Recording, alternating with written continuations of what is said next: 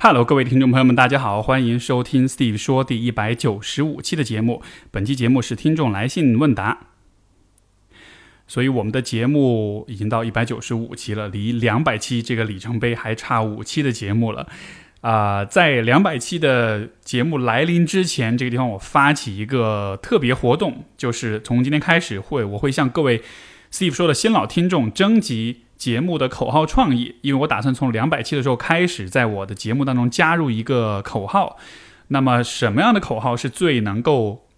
传达、表达 Steve 说这个节目的特色，或者是它的有趣之处的呢？这个地方我就需要借助各位听众们的帮助。啊，这是一个有奖征集，而且我准备了一个很大的奖，就是有有一位朋友的创意会被选中。然后这位朋友，我会送出九百九十九元的现金奖励，以及一份精美的礼品。呃，有我们家 C 总也是做创意出身的，我其实了解一个好的创意它是多么的有价值，所以这个地方也是愿意用这样一份丰厚的礼物来吸引大家的参与，然后呢，能够得到一个啊好的答案，得到一个好的创意。所以你如果你想要参加这个活动的话，从今天开始到。九月五号的二十三点五十九分截止，我会在网上开放一个通道，大家可以通过这个页面去提交你的节目口号的创意。啊，关于这个口号的具体的格式上的要求，然后各个方面的介绍，大家可以通过以下的三个途径去获得。第一个是你可以到我的节目官网，就是 steve 说点 com，然后在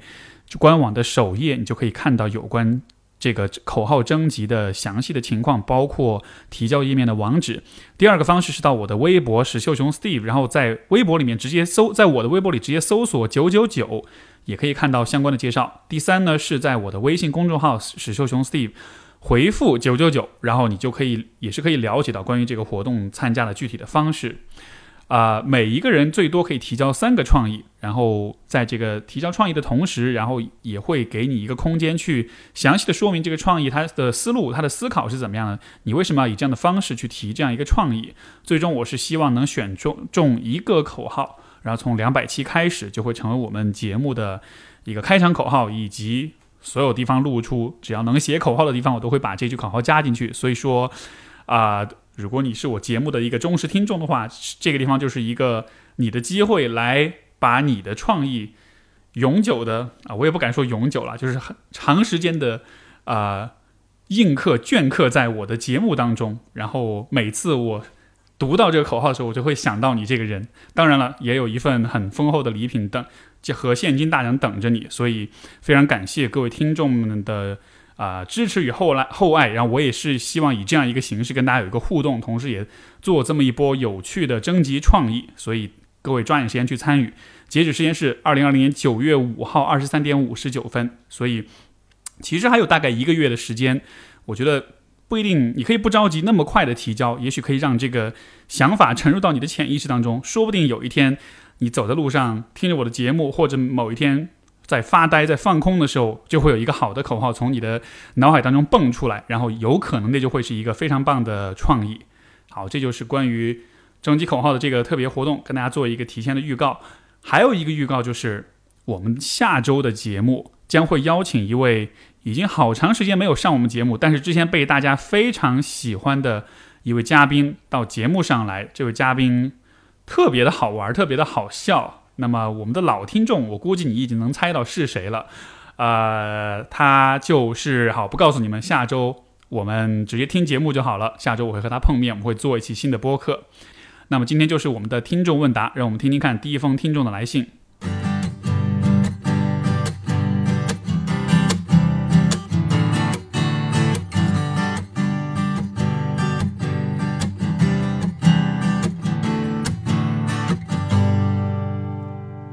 这封信来自一位叫悠哉的朋友，他说：“Steve 你好，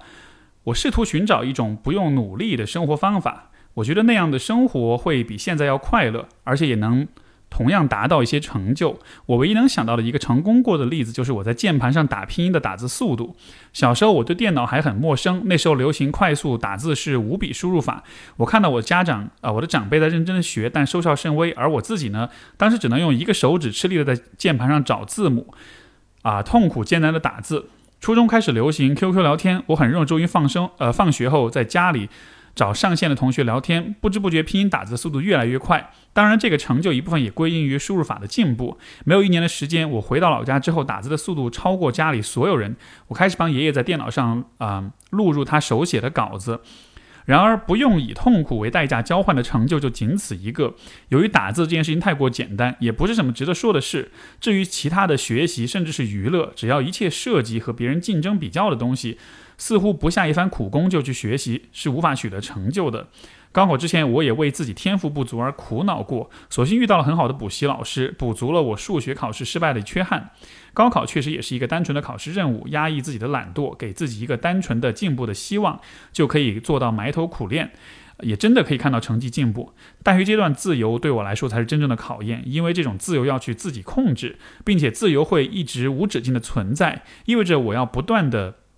与自己的懒懒散做斗争，但是目前为止我输得很惨。读了一个排名很高的专业后，我一路随波逐流读到了博士，但是因为懒散，我其实一直没有掌握实在的能能用的技术和能力。我现在非常否定自己要去努力的想法。面对学业的任务，我首先感到的是麻烦，我没法这么做，我做不到。这种声音让我不停地拖延。我知道这只是一个想法，赋予这想法的力量的是我自己。如果我不顺应它，就像高考之前那样，我就会开始努力的找解决方案。但是我觉得人生比我在大学这个阶段要更长，长得多。我不能一直为了一个成功的概念打压自己的内心。这阶段虽然懒散，但我一直过得很压抑，似乎什么都没有做到，没能让认真的享，没有没有能认真的享受，也没能认真的打拼。我很清楚，以这个状态完成博士学业是不可能的事，但事到如今也找不到很好的方法。我的导师看我的状态应该是怒其不争吧，似乎我注定会失败，会被淘汰。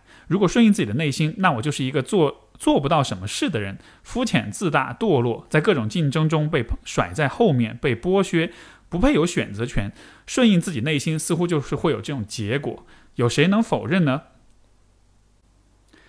这个这位朋友的来信让我想到，呃，前两天我在知乎上面读到一位知乎大 V 写的一个呃一条想法。这个知乎大 V 叫杨杨大宝石，然后呢，他的想法我先给大家念一念，然后我再讲讲看我的一些看法。他说，呃，我很早以前就发现很多人会在半路崩溃，事业走到一半突然要辞职，创业干到一半要退出，婚姻走到一半要离婚，要去看更大的世界，去找寻找真正的价值或者寻找真爱。我把这一类问题归结于系统性风险爆发。这一类问题都是因为人生早期的底层架构不够夯实引起的问题。不够夯实的原因是因为对更深刻、更终极的问题思考的不够全面。不要小看这种风险，中途爆发的杀伤力太大了。所以我在二十多岁的时候，花了好几年的时间去思考所谓生命的本质、终极的价值等这种虚无而却又无比重要的问题。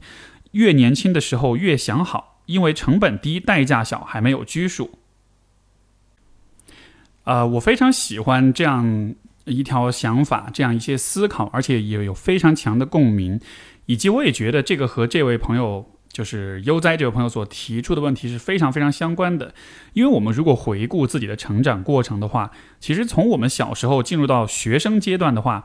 基本上人生前面十八年左右，包括进了大学吧，就是在很长一段时间里面，我们是一个学生的角色，而学生这个角色。他要做的事情就是学习，他其实不太去有时间去思考我为什么要学习，或者除了学习之外，这个世界还有哪些我需要去思考的问题，所以会有这样一个比较两耳不闻窗外事的阶段。而走入大学之后，其实又是一个我们需要啊，一方面就是他就是这个来信的这位听众所说的，你需要自己去管理你的自由，而且自由是一直是无止境的存在存在着的。然后另一方面就是，就是我们为什么需要在可能十几二十岁的时候，有那么一个很迷茫、很迷惘，然后需要去思考一些很深、很抽象的问题。我觉得它的意义就是在于此。呃，可能这位朋友现在是在读博士的这个阶段，读不下去了，想要放弃。我觉得这可能也是一个好事情，因为就像是这种系统性风险的爆发，是爆发在了一个，说实话，这个时候就是代价还不是特别大的一个状况。想象如果你读了博，你毕了业，找了工作，结了婚。然后可能到了你中年的时候，爆发中年危机了，你突然觉得这一切都不是你想要的，那个时候大家就大了，对吧？所以我觉得在年轻的时候会去思考这样一些有关存在有关价值、有关终极目的的一些问题是非常非常好的，并且我也觉得这样的思考过程不一定能立刻有一个非常明确的答案，甚至我不认为一个明确的答案是有可能被找到的。但是这样一个思考的过程，它所带来的是你能够形成一些你自己去看待这个世界的一些方式，这种方式其实就是构成了我们的所谓的很底层的这种价值观。所以，像这个来信的这位朋友，其实我看到的状况是，你对于努力、对于上进，包括对于更终极的，就是我做这一切的意义这个问题，我感觉其实你对这个问题并没有很清晰的一些思考，可能你更多的时候是用，啊，学生要以学习为重这样一些想法去说服自己。到了读大学的时候呢，又觉得是要好好读书，要拿到好的学位，所以才一路随波逐流读到博士。就是总体来说，我觉得问题其实是出在你对于自己为什么活着，为什么要往前走，为什么要做所有的这些需要努力去做的事情，这个背后的动力和意义，我觉得其实没有想得非常的明白。所以说，当你在问你自己的时候，就好像是你是经不住自己的那种拷问的，你在自我拷问之中，你会。完全就是词穷，一句话也答不上来。在这样子的情况之下，当你想要去懒惰的时候，你当然就没有一个心理上的、精神上的支撑去啊，让自己继续坚持下去。然后，我觉得这个地方涉及到一个相关的问题，就就是自我意识觉醒的问题。怎么理解自我意识的崛起、觉醒呢？其实。我们在学生时代的话，我们是没有太多的自我意识的。我们做的很多的事情，其实都是对外界的一种反应。比如说，我读书好，那么家长就会夸我，老师、同学也会认可我，我也能考上好的大学。比如说，如果我在大学里面努力读书，我就会找到好的工作。啊，就是所有的这些选择都是用结果来判定的，因为这些事儿会有好的结果，所以我去做它。那么这样子的一种思维。很常见，很普遍，但是它的一个很重要的 bug 就是它太依赖于最后的结果去给你动力了。那么在很多事情上，啊，有可能最后的结果不会立刻来，需要等很长时间，或者说很多事情的最后的结果是不明确的。在这样的情况之下，你做事情的动力就会非常的不足。所以说，如在自我意识不强的情况下，人们就会比较依赖。后果、结果去驱动自己，这个其实就跟生物的趋利避害是同样的道理。如果你始终处在趋利避害的状态之下，那么在一些不那么清晰、比较模糊、比较复杂的事情上，你就没办法保持一个持续的动力。而相比较的话，什么样的状况算是自我意识比较强呢？其实就是你自己对于很多事情有你自己的一套思考的逻辑。有一个能自洽的一个闭环的逻辑，你能说服你自己，你能说通，你能想通，你能明白说，我活着是为了什么？人既然都要死，那么死了之后什么都没有。既然这样子的话，我干嘛还要活着？我活着时候干嘛还要努力？如果你能够在这些问题上找到一些说法去说服你自己，你听了之后你觉得诶还不错，我感觉这个是能说服我的。这样的话，其实就能形成自己的一套自洽的逻辑，能够说服自己去做很多的事情，去坚持。呃，我在大学的时候，当时第一次读到《人活出生命的意义》这本书的时候，其实当时我不明白我为什么要读那本书，因为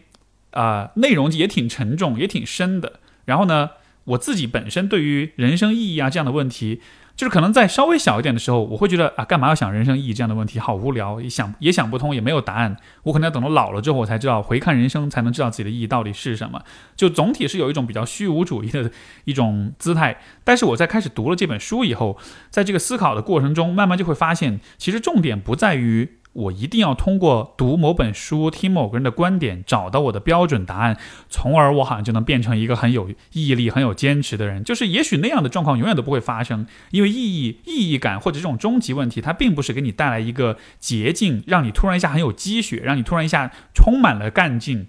啊，那个只是我们想象的一种状况。实际的状况是，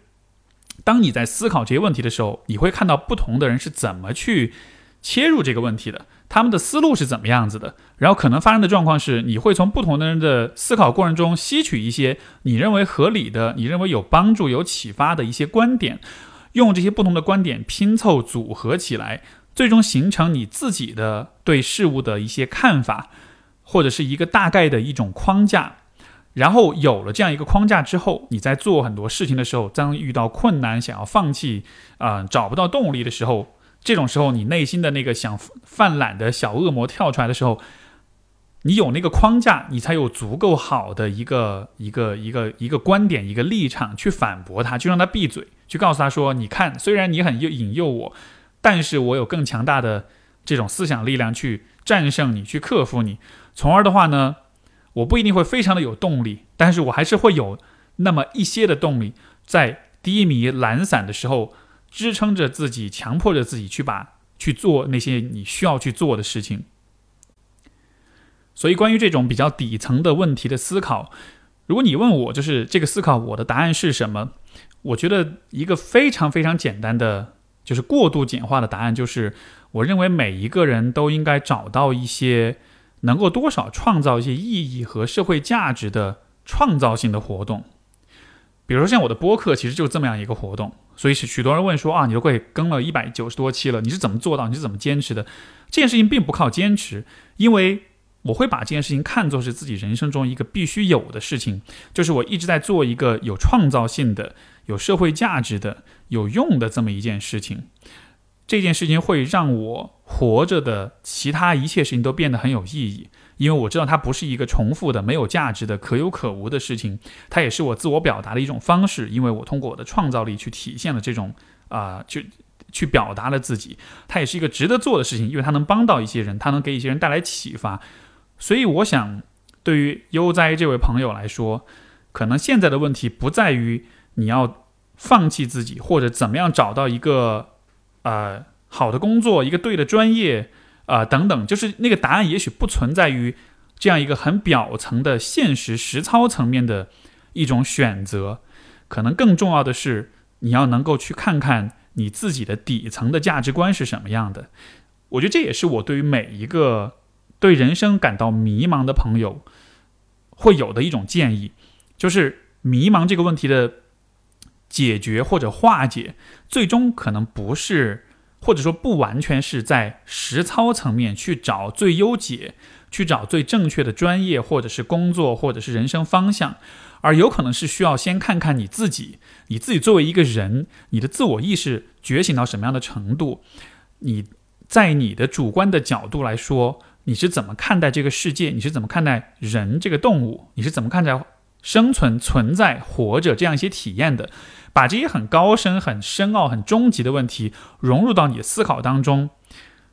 也许你不能立刻得出答案，但是你这些问题思考的越多，你对于现实层面的问题回答能力其实会变得越强。所以，如果一个人，换句话说，就是如果一个人在二十多岁的时候每天想的都是活着的意义是什么，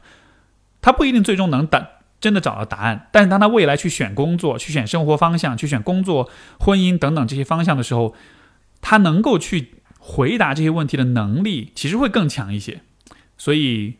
这是对于人生迷茫的一种解答吧。好，这是我们今天第一封信。我们的第二封信来自一个迷茫的成年人 X，然后他说：“Steve 你好，听了你的播客之后，也很想请你帮忙解惑。我的问题是：一，如果干这份工作很吃力，每天都不开心，我是不是可以任性辞职？二，二十九岁还可不可以重新学习跨行转业？”我是做文字工作的，和物种知识以及相关文化有关。在目前这家公司已经工作了四年，职位工资也合适，但是公司方面对这块工作并不重视，领导又是外行，随着自己一些想法方向一直变。而我所在的部门，其他人都被开除了，没有懂行的人可以交流，仅剩下的两个人，包括我，干起来也越来越吃力。我不知道坚持的意义是什么。如果现在辞职，我也不想再做现在的工作了。啊，目前的想法是去学习视频相关的技术，然后转行。我马上就二十九岁了，对于这个选择还是充满了担忧。主要的考虑是年龄和家庭方面。我是单亲家庭，妈妈还需要我养。虽然目前攒的钱也足以支撑我学习这段时间和她的生活费，但能学到什么程度，学完后是否能尽快找到工作，都是未知数。其实我也很想，啊，也很也很清楚这个。这个方向目前最好的选择，或者心里已经确定了要走，但缺乏勇气吧？不知道你会不会看到我发的这封邮件？还是很感谢你给了我诉说的机会。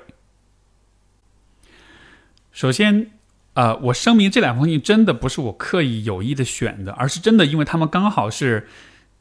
啊并排在一起出现在我的邮箱里面的。但是就真的很巧，就是你看这两封信，其实在讲的是非常接近、非常相似的问题，甚至说这封信是我上面那封信回答完之后一个很好的承接。它也是一个有关人生选择的问题。而如果你懂得用我前面的思路去理解的话，就会看见说，这位迷茫的成年人 X 他所面临的问题，其实也恰恰是在于。他对于这些问题的选择跟思考迷茫，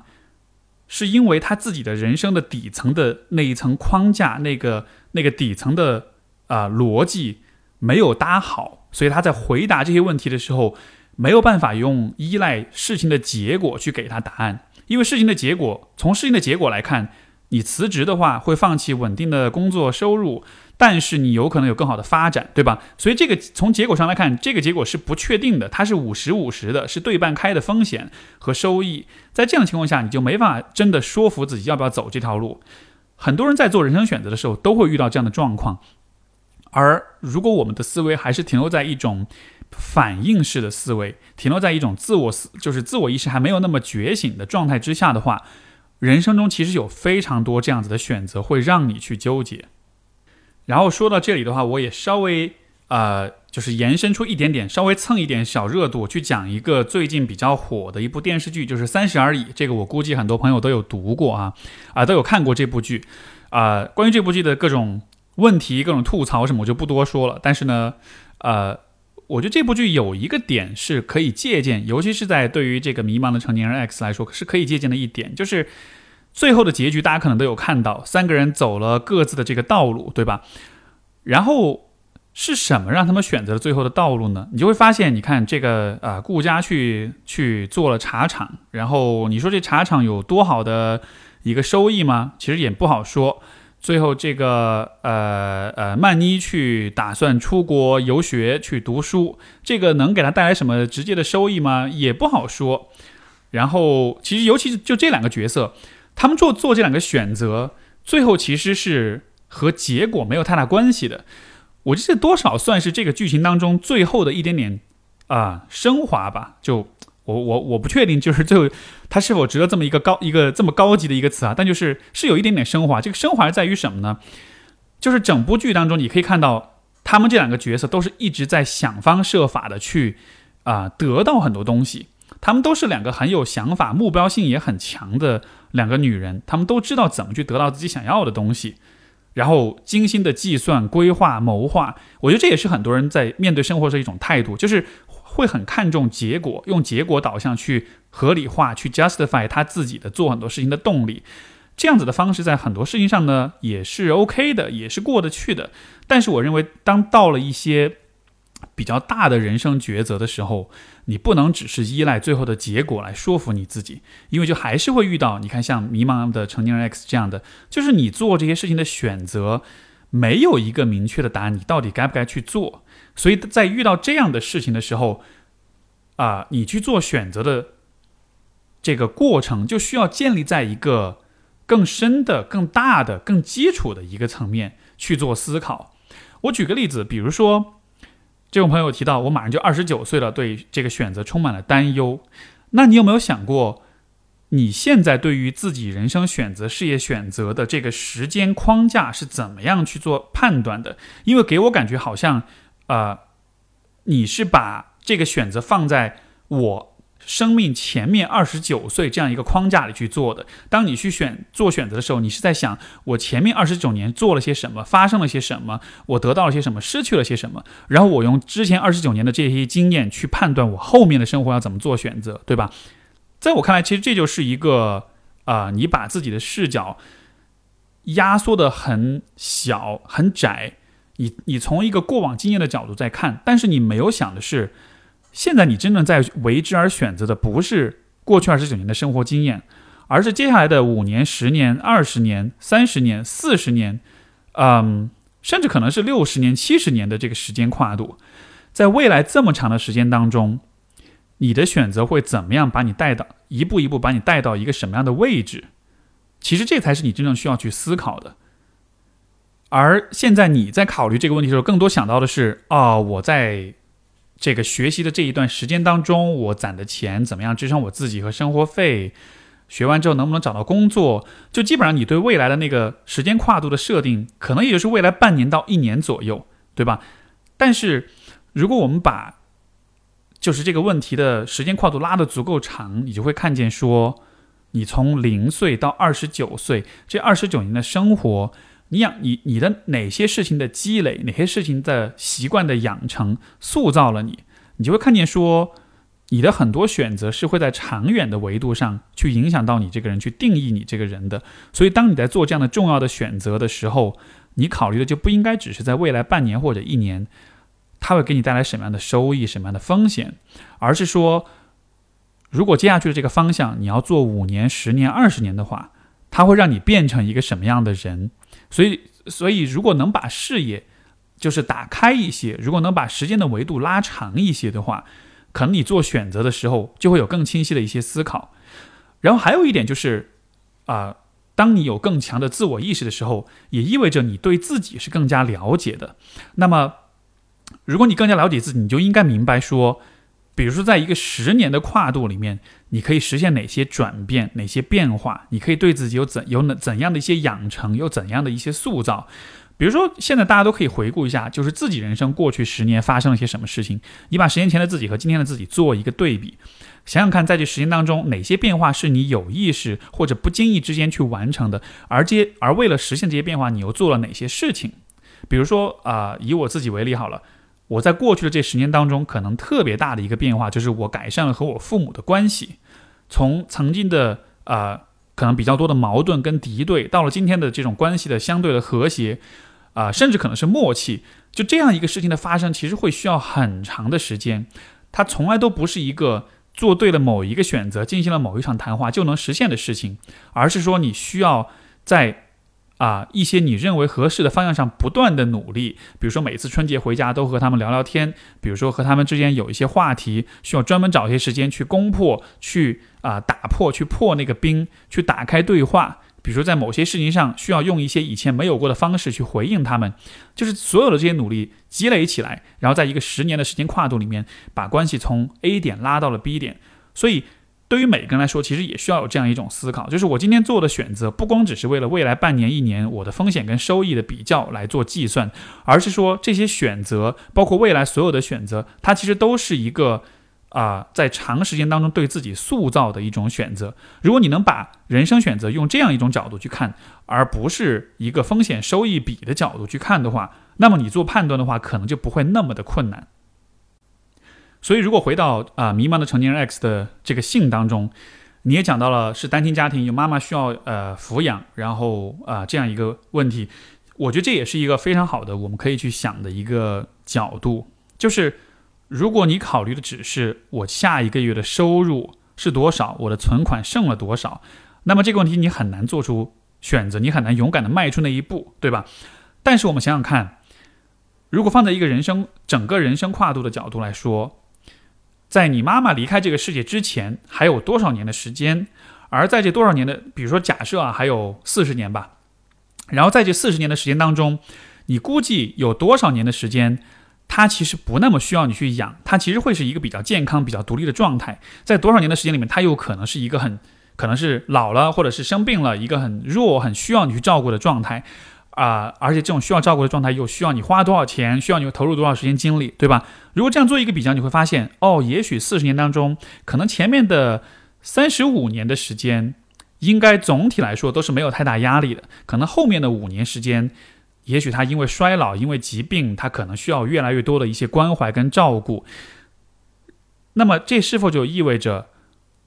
现在的你做很多的事情，其实是不需要那么担心你要去照顾他的问题的？因为他现在可以照顾好自己，他现在总体来说身体还是比较健康的。或者说，如果你只是停留在现在这样一种经济跟个人能力的水平线上。现在你能维持这样一个稳态和呃和一个安全的现状，是因为他没有给你带来什么样的负担跟压力。但是未来有一天，他他那一边的照顾所需要承担的压力会一下子增大很多，而那个时候你真的能够承受吗？所以说，你是应该继续保持现状，还是说从现在开始去强化自己的，不管是挣钱能力，是个人的人格力量，是你的精神力量，是你的思想水平？强化这一个部分，从而你能够承受住，也许他人生最后五年的那样一个很艰难的一个阶段。所以，就如果你能去这样去看问题的话，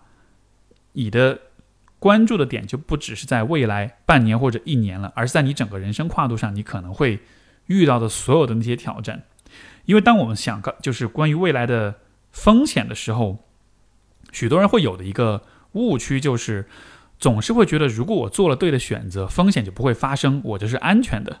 啊，包括现在许多家长对于孩子的选择也是觉得啊，你应该选这个专业，你应该做那个工作，你应该跟这个人结婚，就大家都会有一种幻觉，就觉得只要做了对的选择，一切就是安稳的，就是可控的，就是不会有风险的。可是现实就是，你没法避免风险，你没法避免意外。当那一切事情发生的时候，它就是会发生。你唯一能做的是提升你自己的能力，提升你自己这个人的自我意识。你的精神力量、你的人格力量，包括外在的物质条件，包括你的社交网络，所有这些，去提升这一些，这样子的话，你才能够真的承受住所谓的意外跟风险。嗯，所以这是我对这个问题的一些思考，希望有给啊，今天感觉做成了一个人生迷茫的一个专场啊，就是两封信都是有关这方面的话题的，也希望这样一些角度能够启发到啊各位朋友。呃，我们的下一封信来自一个，他的名字叫一个有点话痨的听众。好，呃，这位朋友说，我是一位九五后，也是你公众号的读者。曾经，你曾经在公众号上发过一篇写给大叔控女孩的文章，说如果年轻女孩想简单恋爱的话，还是找同龄男生比较好。这篇文章给我的触动很大。这篇文章应该是非常非常早的时候一篇文章了，然后呃，如果有朋友想读的话，就还是不要了，因为这篇文章真的写得很早，我觉得其实写的挺糟糕的。不过还是感谢这位朋友的认可啊，他是，然后继续我们继续来听这个来信啊，然后这位朋友说。我是一个相对同龄人经历比较丰富的女生。上高一的时候，我母亲被查出查出恶性肿瘤，那时我一度不想上学，因为学习不能马上挣钱，所以我觉得没有意义。后来我尝试过辍学去酒店打工，虽然过了三四天就觉得不是长久之计，又回到学校了。但那时候我对于学习和人生意义有了潜在的质疑。又又插播一下，其实这封信又是和前面两封信真的就是排在一块儿，但是今天真的成了一个。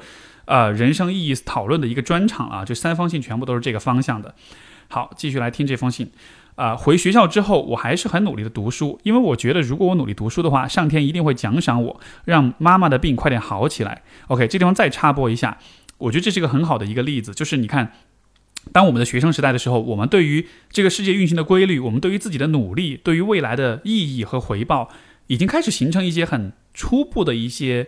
啊理解。但你看，这个理解其实是非常单纯的，对吧？这个单这个理解就是，如果我努力读书，上天一定会奖赏我。啊，我是用，就是这位朋友是用，包括我觉得很多朋友也是这样的，他们都是会在那个阶段，用这样一种天道酬勤的一种非常单纯的理解啊思路去理解这个世界运行的规律，去给自己找到动力，找到努力的方向。好，回到信当中。后来妈妈确实恢复的不错，现在已经过去九年了，旧疾也没有复发。我觉得自己还是很幸运，也常常感谢上天赐予了我这份幸运。但是妈妈这场病终究还是改变了我，她让我认识到生命无常，认识到夫妻复夫妻关系的复杂性。我爸爸是个很好的人，但他不是个善于照顾人的人，做很多事情都做啊，很多事情都做不到我妈妈心里去。这些事情我不知道该跟谁说。我那时是一个外外。外在表现很坚强，意志行为很坚定的人，现在想想可能也是用自我包扎的防御手段吧。高中期间我做了不少兼职，因为我觉得只要我够乖，妈妈就会好起来。有时我去操场跑步，释啊释放自己压抑的情绪。直到高考结束的暑假，我遇到了初中和自己做过同桌的男生。初中的时候，我对这个男生的印象很好。当时这个男生和我说，他妈妈也啊长了一样的病，还说女生要怎样注意身体，定期做妇科检查之类的。我们高中并不同校，所以他也不知道我高中经历的一切，我也没有告诉过他。但是我在心里已经认同他了。我觉得他和同龄男生都不一样，他是懂我的，他懂我差点要失去的痛苦，他懂得因为人生无常，所以珍惜生命的道理。尽管老师和同学知道我的经历后也很关心我，但当时我并不认为他们能够感同身受，只是在同情我罢了。我甚至当时憎恨那种同情啊，觉得那是一种怜悯。后来我和同男生去了不同的城市上大学，他聪明又好学，很懂得和女生相处，又有共同经历的加持，所以我们总会有很多话可以说，是每天通过通讯软件啊聊聊几句的关系。每年寒暑假，我们都会在老家见见面。大三那年，我们出来玩的次数很多，他又更深入的和我说了一些关于他家庭、朋友、人际关系的事情。因为我们的父母是性格差异很大的人，我们的家庭是争吵不断的家庭，我甚至连我们的父母管教方式也差不多。当时有那么几个瞬间，我一度觉得我能看透他的灵魂，只想说他是我在那段时间里精神上唯一可以信任且欣赏的人。所以我觉得我好像没有理由拒绝他的表白。我是真的觉得我们能够理解彼此，也能走到最后。直到大学前毕业前夕。我有去大城市发展的意向，他则执意留在家乡陪伴父母，所以他提了分手，觉得这样对我们都好。我当时并没有特别难过，因为理智上认为这样做是对的，也因为我是一个特别擅长压抑情绪的人。啊，从我妈患病，我还能好好学习上，也许能看出来。但是我心里是难过的。我只不过是用接下来的考研和毕业论文分散了注意力，又没法专心，所以考研理所当然的会失败。后来我又回到家乡，尝试了两份全职工作。加上高中打工那会儿，我现在已经尝试过八份工作了。在发生这些事情期间，我读了很多心理学的书，啊，听了关于死亡的哲学课，佛学也会听一些，甚至痴迷过西方的古典占星。可能当时我太想抓住一些安全感和意义感了。不过现在我不想找意义了，我能够接受带着问题去生活的状态了。在这里多说一句，想感谢思迪老师写过的自我传记整合法。虽然我现在只写了童年的三件事，但是已经认识到很管用了，后面也应该继续会写完。啊，此刻的我又害啊，但此刻的我又害怕，又开始害怕和同龄男生交往了。分手之后，我有过好感的男性，但都是年长自己五岁以上的，甚至有些人已经有了孩子。我知道这样的判断对同龄男性是不公平，但是我又暗自怀疑，和同龄男生交往会让自己觉得很累。我总觉得自己懂得了很多别人不知道的东西，可能这只是一种虚妄的优越感，但是我确实觉得同龄男生很幼稚。由于现在的阶段并不是并不适合花时间在恋爱上，所以我才有了时间停下来思考曾经发生的一切。所以想问 Steve 的问题是：啊，一能帮我的同龄男性说句话吗？或者说一说恋爱能带来哪些具体的好处？二，我现在总觉得人生就是那么回事，一个问题解决了，另一个问题就出来了，好像没有什么值得长久快乐的。以前我经常提醒自己，每天都要笑一笑，可是我一忙起来又忘了对自己的承诺。所以，怎样才能成为一个能让自己快乐的人呢？三，我是一个年轻人，我想尝试更多新鲜的事情，我想有勇气开展新的人生，而不是被过去的经历所影响。Steve 能鼓励我几句吗？期待回复。我觉得，既然这位朋友这么走心的分享了这些故事，也非常坦诚啊，那么这一期节目接下去时间就全部都奉献给你好了。啊，我们来仔细的看一看这位朋友的来信，来分析下他的故事。你看，其实前面有讲到有关自我认知，讲到底层逻辑的一些思考，我觉得这就是一个非常好的机会，我们去实践一下，我就是我到到底在说些什么。当我们去看到这位朋友的经历的时候，如果我们的思考是停留在一个实操的层面，那么这个时候，我可能就真的会直接回答这位朋友的问题：同龄男生到底好不好？应不应该和他们谈恋爱？然后怎么样能让自己长久的快乐？可能如果我问你这些问题，如果是你来回答这位朋友的话，你能想到的可能也都是一些实操层面。哦，你可以做这个事情，你可以做那个事情，你可以怎么看待年轻男生？他的好处是什么？对吧？就是，这就是我刚才前面所讲的，当我们依赖行为的结果去做判断的时候，我们的思考就永远会停留在这样一个层面上。可是这个地方，我希望把这位话痨听众以及大家的思考带到一个不同的层面上，就是如果我们去看一看自己的人生故事，我们其实是会发现，关于自己是有许多的规律可循的，是有一些啊可以去总结出来的一些经验存在的。我举个例子，比如说，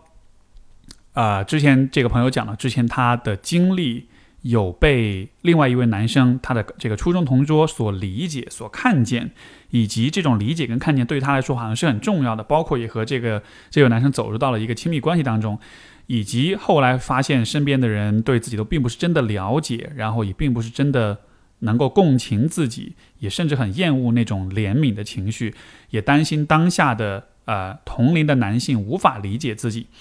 把所有这些事情串在一起，我能看到的就是。你其实是一个很在乎被理解的这样一个人，当然你有你特别的人生经验，这个也是一个因素。但是我总体会觉得说，可能对于你来讲，能够被人看见、被人理解，可能就是你这个人存在的一个非常基础的需求。而你和其他人关系建立的根本原则，可能就是需要建立在这一点之上，和那些能够理解你的人走得更亲近，那些不理解你的人就不要浪费时间。呃，这就是关于你这个人的一个规律。还有第二个规律就是，可能也是因为你的经历有有过妈妈妈的这个跟病魔做斗争的这个经历，所以其实你对于生死、你对于人生意义、对于这样一些问题，其实有你的思考的。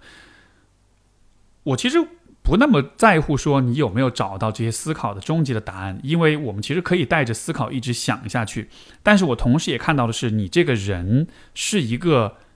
会去思考这些话题，对这些问题会有敏感度，会想要去触碰的这样一个人，因为其实也有很多人，他们可能可以快快乐乐过一生，也不会去思考这些问题，因为他不觉得这些问题重要，或者说当他去思考这些问题的时候，他不会有一种我想这些问题会想得我很爽的感觉。像我就是属于想这个问题会想得很爽的，所以我就会知道说，OK，我是那种喜欢有深刻思考的那种人，所以你也是这样子的人，那么这也就意味着。在你后面的人生当中，不论你做的是什么事情，都应该尽可能给自己有这样一些机会，去进行这种精神上的这种啊，这种这种享受。不管是在亲密关系当中，还是在你自己的生活跟工作当中，如果都能把一切和这一个部分挂上一点钩的话，那么这都能够满足到你对于思考的这样一种渴望。然后还有第三点是，啊，你这个人身上的。那些尚未成长，或者说有一点被卡在了过去的部分，这个部分具体来说有两点：一点就是你曾经有过这样一种想法，我努力读书的话，上天一定会奖赏我的。所以你对于这个世界，对于比如说做事情的后果，对于因果关系的理解，会带着这样一种，说实话是比较天真、比较童真的这样一种期待。这是一个部分，还有一个部分就是你的情绪压抑的那个部分。你觉得你需要装作坚强，你需要啊隐藏自己的情绪，好像这样子才能做好所有的事情。包括这种情绪压抑，可能也是啊你认为的努力生活的那一部分吧。就好像是你你给自己似乎有这样一个逻辑，就是我如果努力的压抑自己的情绪，显得很坚强，这就是我努力的方式。而我这么努力的话，上天就会看见并且奖励我，然后好的事情就会发生。放在一个小孩子身上，我觉得这样子的理解是可以接受的，因为毕竟小孩子对于世界的理解是很单纯。但是我似乎看到是今天啊，你已经到了这样一个阶段了，应该二十多岁了，至少在这样一个阶段，你对于就是你依然是保有这样的一种思考的方式的。那这那这是否会是一个问题？这是否意味着？今天的你在某一些部分当，就你的心理上的某一些部分，其实是没有成长的，其实是依然在沿用过去的这种方式，过去的这种经验。因为好像从这样一个逻辑，我们可以延伸出来的结论就是，对于你来说，世界就是一个黑箱，然后呢，你往里面投入很多很多的努力，然后它会吐出很多很多的回报跟奖励，就好像是其实你并没有真的明白啊，或者你并没有建立起对这个世界真正的一种理解，对吧？相比之下，我觉得一种，比如说我说我自己好了，我对于这个世界的一种理解，可能是说，这个世界不是一个黑箱，它不是一个需要你用努力去换来啊善报的这样一个地方，而是这个世界是一个很复杂的，像网络一般的存在，在这个当中有很多的空间，有很多的信息，有很多的机会跟可能性，而你需要做的是去找到自己最合适的那个位置。当你在这个位置上的时候，你就能发挥出你的能力、你的天赋、你的兴趣跟热情，然后这样子的话，你就可以在你想要做的事情上有更多的生长的空间。所以，就像是这就是我前面所讲的所谓的这种底层的逻辑、底层的框架。这位朋友的框架就是一个黑箱，扔进去努力，吐出来的是善报；而我的框架是，嗯，如果我们做一个比喻哈，就是这个世界像是一片巨大的森林。在这个森林当中的有一块土壤是尤其适合你去生长的，而你找到这块土壤，你让自己生长的话，你在这个地方就可以长出非常枝繁叶茂的植物出来，而且它的植物的触角也会触及到这个世界的其他的部分，从而你会以一种越来越广泛、越来越宽广的啊方式存在，和更多的事物会有联系。就是这就是两种非常不同的底层的啊模型，所以我觉得。也许这也是这位朋友值得去做的一件事情，去看到说自己身上有一些东西，其实是一直停留在了一个比较简单的状态的。另外，你讲到的压抑情绪，我觉得也是一个类似的问题，就是小孩子调节自己情绪、处理压力、处理迷茫跟痛苦的方式，是不应该沿用到成年人的生活当中的。因为这个地方，我们说的深一点，它也涉及到我们和自己相处的方式。我们是怎样在情感上呵护自己的？而小孩子选择一种方式，其实很多人小时候都是会这么选。我小时候也是这样的，就是遇到挑战、遇到困难，那我就让自己忍一忍，然后不给父母制造麻烦，不给别人添麻烦，然后我自己不开心，我就想办法发泄掉、处理掉。但是呢，总体来说，用这样一种很简单粗暴的方式来对待。可是，如果在你长大了之后，当你对自己是一个什么样的人，对自己的情感上、心理上，的规律有了更多的认识之后，你慢慢就会意识到，其实这样的方式并不适合我，它只能让我一时间得到一些动力，得到一些坚毅，但长期来说，我会越来越讨厌自己，我会越来越不善于去啊觉察和理解和分享自己的情绪，而且当我这么做的话，也会让身边的人没法深入到我的内心，我自己也会觉得好像别人都是不懂我。其实这种别人不懂我的感觉，一方面当然可能是没有遇到。真正懂我的人，但另一方面也是因为我其实没有给别人任何的机会去懂我，所以你去处理情绪的这样一种压抑的方式，看上去管用，但它实际上会造成你在人际关系上的隔绝跟疏远。你会觉得没有人能懂你，你会觉得理解你是一件特别难、特别稀罕的事情，以至于你会认为所有的同龄男生都是不可能理解你的。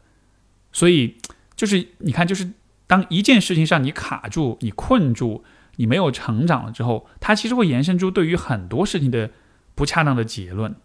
所以也许这也是一个值得去反思的地方。如果你现在处理情绪的方式不再是去压抑自己，而是能选择用更多样的方式去，啊，去面对它，那么事情是不是事情就会有所不同？如果我们还是用这种底层逻辑、底层模型去描述，现在你对于情绪的模型就是情绪像是一个。开水壶它烧开了，那个盖子要冲开了，然后你就用最大的力量把那个盖子给摁回去，摁回去之后，过一会儿也许它就不再开了，它就平息下去了，然后就好了，对吧？就是你对于情绪就是这样一个理解。可是我对情绪的理解，也许那个模型打个比方，有点像是，也是一株植物，这株植物它会长出很多的触角，它会开出很多不同颜色的花，这些不同颜色的花就代表了不同的情绪。然后这些触角是有可能和周围的环境互动的，和其他的植物进行连接，从而我们的每一种情绪，我们的每一朵不同颜色的花都有可能和别人发生关联。而这株植物是在不断生长的，而什么让它生长呢？可能是爱，可能是关注，可能是关怀。而当它生长了之后，它开出来的花的颜色也会有所进化，原来那些习以为常的情绪可能也会有所变化，也会变得越来越丰富。就是，当然这个只是打一个很简单的比喻，但是我想表达的意思就是说。随着生成长，随着时间的推移，我们对于自己的理解，对于这个世界的理解，是需要有变化，是需要变得越来越丰富、越来越复杂的。我们在生活中，可能大家去讨论一些比较抽象、比较概念化的一些东西，会觉得啊，这好像又不能，对吧？这又不能，这能能换几个钱？这能当饭吃吗？不能。如果你永远是停留在这样一种非常实际的、非常功利的现实主义的角度去思考问题、做选择的话，你可能就会错过这样一些去塑造、去发展你自己人生底层模式、底层框架的一种机会，而从而当你遇到了一些现实层面很纠结或者难以找到简单答案的这种困境的时候，你就少了更深层的那一个思想的利器去帮你理清楚这一切。所以今天我们节目刚刚非常非常巧，三封信都是在讲有关人生选择的问题，而我始终都在强调的，其实就还是这么样的一个点。我们在可能十八九、二十，甚至有可能是二十七八，甚至有可能是三十多岁，任何阶段吧，人生都会有迷茫。在迷茫的时候，我觉得千万不要着急用一些非常简单粗暴的方式去处理这种迷茫。比如说，不要试图通过结婚来给自己的生命找到答案和意义；不要试图通过换工作或者辞职，或者是任何一些啊简单粗暴的方式去找答案。现在很流行的方式啊，工作迷茫，然后辞职去开咖啡店，去成为自由职业者，去开民宿，对吧？或者是就是就像最开始我们讲那个呃那个知乎大 V 写的那个段子，很多人都会有那种做到一半退出的那种选择。这样的一些事情之所以会发生，就是因为半途的退出，实际上是你在试图在一个实践的、功利的、目的性的层面去寻找一些答案，但是可能在你自己没有解决你的底层逻辑、底层认识的这个问题之前，你做任何的尝试都是无徒劳的。你可以为了找到人生方向而去赶快找个人结婚生孩子，对吧？可是结婚跟生孩子这样的事情。理想状况下，其实是需要你有比较清晰的底层框架，你才能够去面对婚姻跟育儿带来的挑战的。如果你没有想清楚，如果你只是觉得我希望给我找点事儿做，然后我就去结个婚生个孩子，结了婚之后生了孩子之后，有更多的挑战等着你，有更多的辛苦等着你，在那个时候，你又怎么去说服自己可以继续坚持下去？尤其当事情如果不如你所意的时候，当遇到挑战、遇到波折的时候。你又怎么去坚持下去呢？你又怎么去啊进一步的去解决所有这一切呢？所以就是想要表达这个意思，就是我们看到的现实只是第一个层面，这个世界还存在另外的一个更为概念、更为抽象化的、更为象征意义的一个层面，在这个层面上存在着一些需要去提炼、需要去总结、需要去想象、需要去构建的这样一些东西。这些东西就是我们的价值观、我们的思考方式、我们对这个世界的一种理解、我们的建模、我们对于这个世界的面貌是什么样子的，就是是更抽象层面的这样一些理解吧。啊，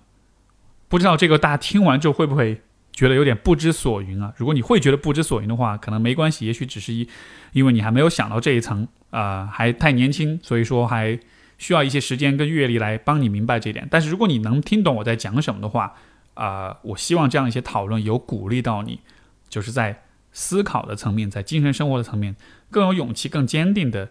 去做很多的尝试跟探索。这些事情确实没有实际的功利的好处，但实际上它又有非常明显的功利的好处，那就是在于